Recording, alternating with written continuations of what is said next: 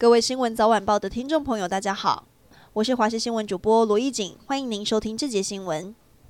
今天早上的上班尖峰时间，新北市土城一间当铺枪声大作，有一名少年不止当街亮枪，还朝着铁门连续扫射。犯案过程似乎就是故意要把事情闹大。虽然枪手已经自行投案，但因为未成年，警方怀疑有人指使。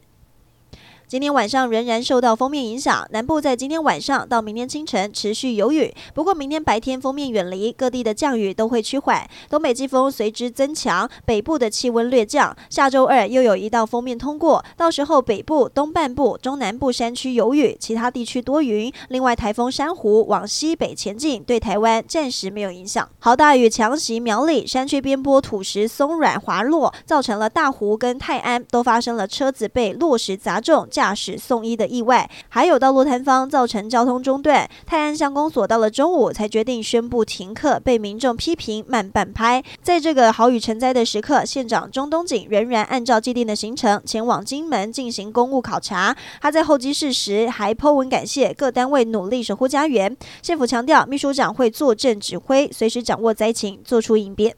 北市监委之战告一段落，民进党士林大同选区的立委初选结果出炉，议员王世坚以百分之四十一点九七支持度赢过立委何志伟百分之三十九点七，两个人相差只有百分之二。面对无缘连任，何志伟忍不住哽咽，对于是否会脱党参选，他强调会全力以赴帮忙党提名的候选人。